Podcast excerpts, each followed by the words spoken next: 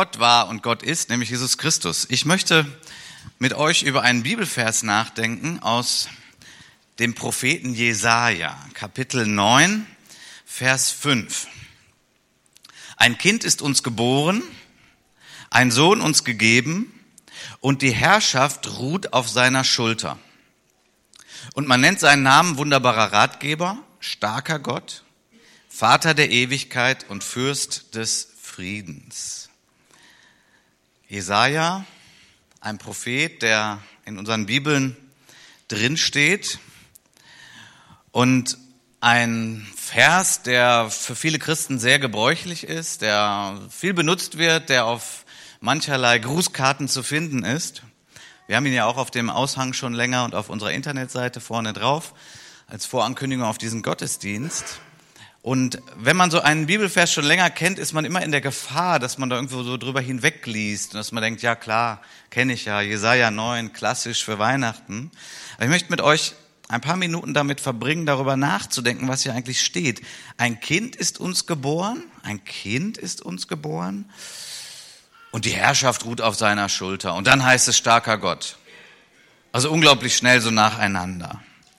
Zum einen, dieser Text ist etwa 2700 Jahre alt und wird heute immer noch gepredigt und ist wichtig und bewegt Menschen auf der ganzen Erde. Ich sagte schon, Jesaja ist dieser Mensch, das war sein Name, der hat das empfangen von Gott. Der hat das irgendwie gehört, wie auch immer, kam es in sein Herz und er hat es dann auch aufgeschrieben. Und wenn wir von solchen Menschen hören, Jesaja nun, der sah ziemlich anders aus als ich jetzt, weil er auch in einem anderen Kulturkreis lebte, zu einer anderen Zeit.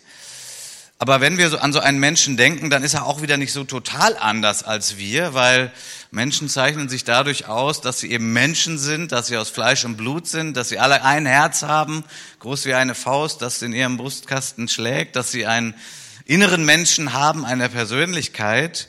Naja, und so war eben auch dieser Jesaja. 2700 Jahre ist es her und ungefähr 4000 Kilometer von hier.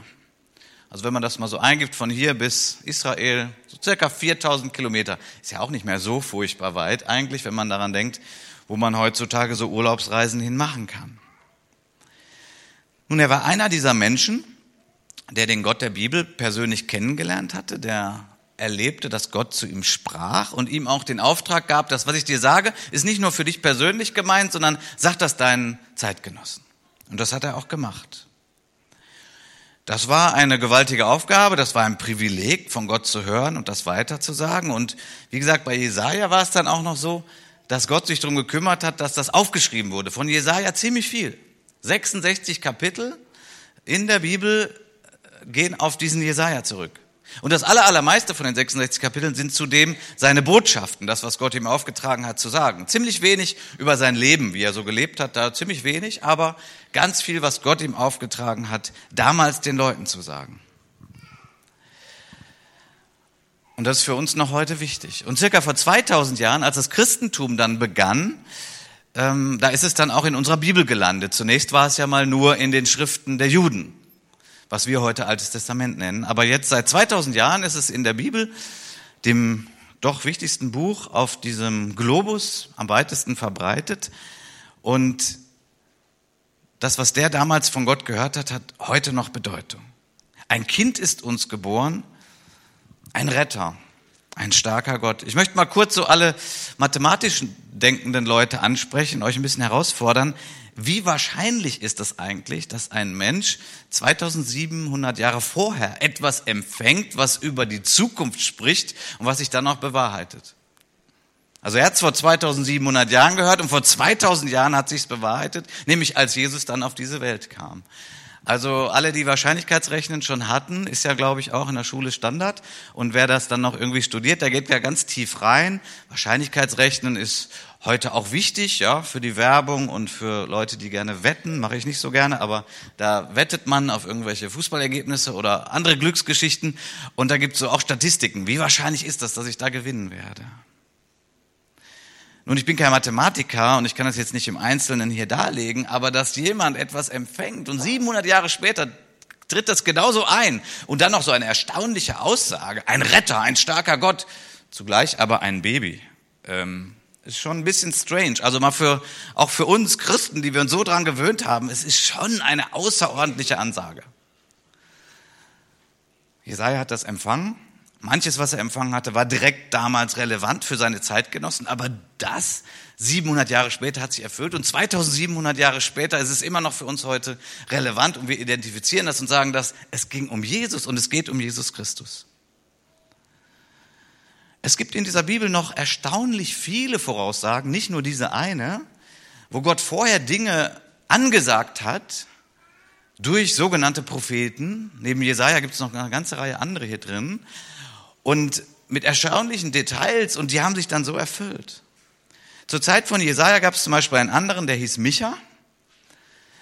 Und dem hat Gott gesagt, in welcher Stadt denn der Retter geboren werden wird. Das lesen wir in äh, Micha Kapitel 5, Vers 1. Da heißt es, und du Bethlehem, du bist zwar gering unter den Orten von Juda, aber aus dir soll hervorkommen der Herrscher über Israel und dann der Herrscher über die ganze Welt. Stadt Bethlehem. Nun für uns heute auch wieder schon ein Klassiker. Wir sind so dran gewöhnt. Natürlich Bethlehem ist, wo Jesus geboren ist. Aber bieben wir uns mal zurück, 2700 Jahre zurück. Und ein Mann namens Micha empfängt diese Botschaft. Bethlehem, da wird der König geboren, der Herrscher. Und er war treu der Micha und hat das dann auch verkündigt und das ist auch in die Bibel hineingekommen und steht hier drin. Bethlehem. Also ein zweites Beispiel und für alle eben, die so drüber nachdenken, ist das hier irgendwie wahr oder nicht? Mann, Religion und Bibel und es gibt so viel, was hier falsch interpretiert wurde und dann noch zu vielen Unglücken geführt hat. Kann das wirklich stimmen? Also hier ist schon ein zweites Ding und es gibt wie gesagt, ganz viele Voraussagen, die hier schon drin standen, wo Gott durch seinen Geist für gesorgt hat, dass es hier drin steht und dass sich dann viel später erfüllt hat und dann auch bewahrheitet hat. Das zeigt doch irgendwie, dass der Gott der Bibel jemand ist, auf den man sich verlassen kann. Selbst wenn es sehr unglaubwürdige Aussagen sind, man sollte sich doch mal irgendwie da heranbewegen und herantasten sagen, okay, was er gesagt hat, das ist auch wirklich passiert. Aber nochmal zum Inhalt. Ein Kind und ein starker Gott. Ein Kind ist uns geboren, die Herrschaft ruht auf seiner Schulter, ein starker Gott. Und wenn man in Jesaja 9 so ein bisschen zurückgeht, in den Vers 3, finden wir also noch krassere Aussagen. Da heißt es, das Joch ihrer Last, den Stab auf ihrer Schulter, den Stock ihres Treibers zerbrichst du. Also es hört sich jetzt nicht so romantisch an, wie Weihnachten ja eigentlich ist und wie wir das heute alle feiern und wie das dann nachher zu Hause weitergehen wird, vielleicht mit Krippen und Kerzen und so. Hier ist eigentlich von was sehr Dramatischem die Rede. Der Stock ihres Treibers. Was ist damit gemeint? Es geht darum, dass es Herrschaftsformen gibt, dass es Könige gibt, später dann Diktatoren und bis auf den heutigen Tag, also Systeme, wo Menschen unterdrückt werden. Der Stock des Treibers, das ist etwas, was ausgeübt wird, endlich äh, wirklich mit körperlicher Gewalt oder auch mit anderen Formen von Gewalt, wo Menschen unterdrückt werden. Solche Menschen gab es zur Zeit von Jesaja. Und wenn wir mal ganz ehrlich sind, ist es doch so, dass durch die Menschheitsgeschichte hindurch es es immer gegeben hat. Herrschaftssysteme, die Menschen unterdrücken. Menschen, die leiden unter der schlechten Behandlung von Herrschern, von Königen, von Diktatoren. Und so ganz allgemein kann man doch erkennen, dass obwohl wir Menschen irgendwie immer mehr Erfahrung haben und in gewissem Sinne auch immer klüger werden, im technischen Bereich, wir schaffen ja Dinge, das ist ja schon wirklich krass. Also wir gewöhnen uns immer so daran, aber wenn man mal so vor 50 Jahren mit den Leuten reden würde, würde erklären, du, wir haben heute Telefone, die haben gar keine Schnur, man kann miteinander reden mit Leuten, die ganz weit weg sind, ohne Schnur und, und, und. Also irgendwie werden wir immer klüger. Wir haben auch immer mehr Erfahrung, auch im Umgang miteinander. Aber wenn wir mal ehrlich sind, gibt es bis auf den heutigen Tage Systeme, politische Systeme, Nationen, Völker, in denen andere Menschen unterdrückt werden, schlecht behandelt werden. Und auch wenn das jetzt nicht so romantisch klingt, wir leben auch in dieser Zeit. Es gibt nicht wenige Menschen, die flüchten aus ihren Ländern. Warum? Weil sie ihr Land nicht mehr lieben? Nein, überhaupt nicht weil sie ihre Heimat verlassen wollen? Nein, überhaupt nicht. Aber weil sie ihr Land verlassen müssen, weil ihr Leben bedroht ist. weil sie Gefahr laufen, dass sie umgebracht werden oder gefoltert. Auch das ist Realität 2014. Irgendwie ist diese Welt krank. Ich sag's mal so. Diese Welt ist irgendwie krank. Und die Bibel sagt das auch schonungslos. Die Bibel sagt es im ersten Johannesbrief zum Beispiel, die Welt liegt im Argen oder ich möchte es mal so ausdrücken, die Welt ist aus den Fugen geraten. Was ist das aus den Fugen geraten? Nun, das ist so ähnlich wie wenn ein Anhänger einer Eisenbahn neben die Spur gerät. So, ich habe hier mal ein bisschen Duplo mitgebracht. Lego Duplo. Haben ja vielleicht nachher auch irgendwelche unterm Tannenbaum. So, ihr könnt das natürlich jetzt nicht so perfekt erkennen, aber ich beschreibe das mal. Also, wir haben hier eine Lok, wir haben die Schienen, dann ist der Anhänger da hinten dran. So, und wenn etwas richtig gut und rund läuft, dann, dann ist die Lok und der Anhänger und die anderen Anhänger, könnt ihr euch vorstellen, die sind richtig auf den Schienen und dann fährt das richtig. Kann man auch ziemlich schnell unterwegs sein und dann ist das, ist das alles rund. So. Und alle, die vielleicht auch mit ihren Kindern früher oder heute noch spielen, die wissen, wenn man so eine schöne Lego-Eisenbahn aufbaut oder auch eine andere Eisenbahn, das System ist immer dasselbe, dass es so das Problem gibt, dass manchmal der Anhänger neben den, den Schienen läuft. Dann fährt der Zug zwar noch und die Anhänger, die hoppeln da so hinterher. Selbst das geht noch eine Zeit lang gut. Bis spätestens was passiert. Eine Weiche kommt. Eine Abzweigung kommt und dann spätestens wird hier irgendwie dieser Anhänger völlig abreißen und alles, was da hinten dran hängt. Und dann wird das alles auseinanderfliegen. Deswegen achtet man immer drauf und bringt seinen Kindern bei, schau mal, die Räder, die müssen alle richtig auf den Schienen sein. Und wenn da was rausrutscht, dann mach das schnell wieder richtig drauf, mach aus und wieder drauf, damit das auch rund läuft. Ja, so humorvoll das ist, so traurig ist es leider wirklich mit dieser Welt. Diese Welt ist aus den Fugen. Die Sache läuft nicht rund. Und Länder, Nationen, Völker, in denen es viel Unterdrückung gibt, da gibt es natürlich dann die große Sehnsucht danach, dass dieser Diktator oder dieser Herrscher, dass der abgesetzt wird. Und dann wird alles besser. Und in der Tat hat es das immer und immer wieder gegeben. Und natürlich ist es gut, wenn solche Diktatoren dann auch nicht mehr an der Macht sind. Nur, wenn wir mal ganz ehrlich sind und schon ein bisschen länger auf die Menschheitsgeschichte schauen, müssen wir doch feststellen, dass der eine Diktator ist dann weg, dann ist es erstmal gut, die an die Macht gekommen sind, haben viel versprochen, aber erstaunlicherweise oder traurigerweise kommt es irgendwann immer wieder an den Punkt. Nun leben wir hier in einem Land, wo viele sich das kaum noch vorstellen können. Ich gehöre auch zu diesen Menschen, denn wir leben in einem recht guten Land. Die Menschheitsrechte werden im Großen und Ganzen befolgt. Niemand von uns hat schon erlebt, dass sein Auto enteignet wurde oder er einfach gezwungen wurde, etwas zu tun, was er nicht wollte. Im Großen und Ganzen wohl nicht. Aber gehen wir nur mal so 60, 70 Jahre zurück, da war es doch hier genauso. Da sind Menschen geflohen aus Deutschland, weil ihr Leben bedroht war. Weil auch hier ein furchtbarer Herrscher war. Und genau davon spricht dieser Text. Du zerbrichst den Stock ihres Treibers. Jesus ist gekommen als Baby in diese Welt, um das System, was aus den Fugen ist, zu heilen. Nun haben sich manche gewünscht, damals als er kam und als er dann 30 war und als er dann das Reich Gottes verkündigte, dass er das jetzt auch sofort umsetzt, schon sofort für alle. Die Macht der Römer zerbricht, die damals die Leute unterdrückt haben. Und da waren manche enttäuscht, dass Jesus das so nicht gemacht hat. Aber warum? Wieso war das eigentlich? Nun, bei Jesus geht es immer von innen nach außen. From eternal to external. Es geht immer von innen nach außen. Und wenn wir jetzt mal auf unsere Welt schauen und gucken, wie ist es denn in unserem System, in deiner Welt, in der du lebst, wie ist es denn da? Geht es da mit Gewalt? Wahrscheinlich nicht körperlicher, aber dann vielleicht verbaler Gewalt? Wie ist es denn da? Gibt es da Unterdrückung oder gibt es da Freiheit? Gibt es da Konkurrenz? Gibt es da übertriebenen Ehrgeiz? Was passiert in dieser Welt? Und Dazu ist Jesus gekommen. Ein Kind ist uns geboren, ein starker Gott, der nämlich Herzen verändern kann, dass in der Welt, in der wir leben, wir sagen, okay, da wo ich bin und weil Jesus in meinem Herzen ist, möchte ich jemand sein, der nicht andere unterdrückt. Und das, wo ich bin, dass der Stock des Treibers hier ein Ende hat. Das ist Weihnachten. Deswegen ist er auch der Friedefürst. Wir sind nicht in diesem Zeitalter, wo er das mit Macht demonstriert und draufhaut. Wir sind in dem Zeitalter, wo jeder Einzelne gefragt ist, das zuzulassen und in sein Herz reinzulassen, um dann eine Herzensverwandlung zu erleben und zu sehen, dass man in dem Umfeld, in dem man ist, dass da Liebe regiert, Frieden, dass man bereit ist, dem anderen was zu gönnen, zu teilen, großzügig zu sein und all diese Dinge.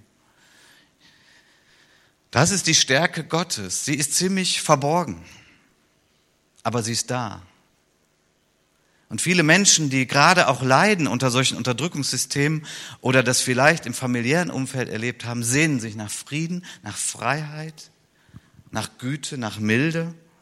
Und genau das kann in unsere Herzen einziehen, wenn wir diesen König Jesus in unser Herz lassen. Ein letzter Gedanke.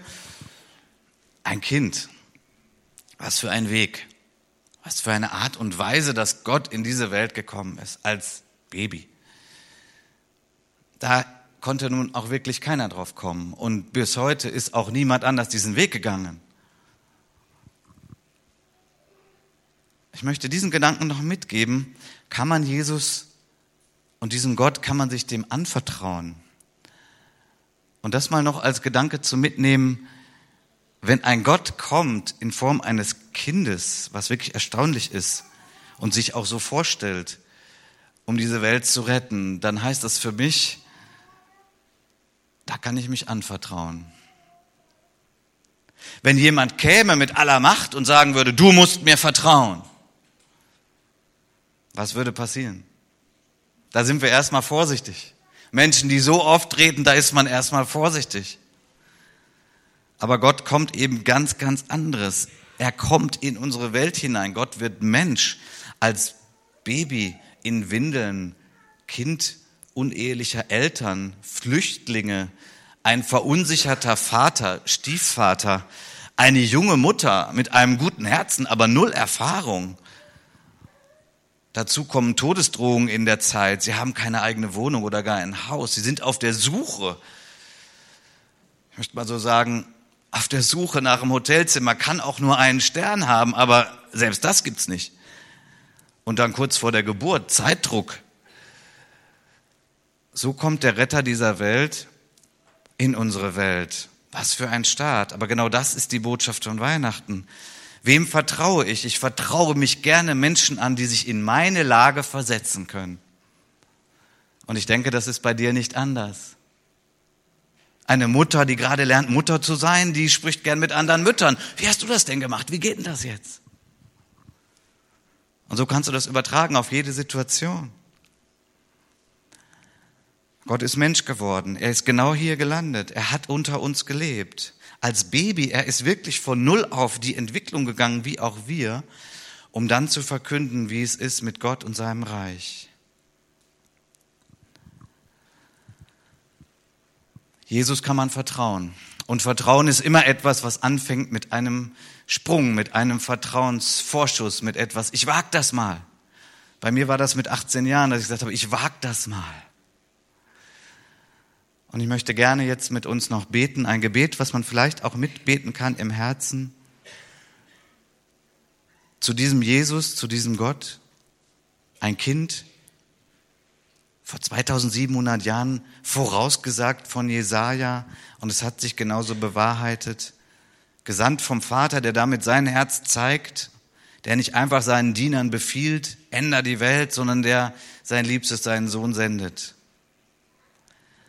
Darf ich euch bitten aufzustehen und wir wollen beten, ich bete und wer mag, kann sich ja gerne auch innerlich hier mit einklinken.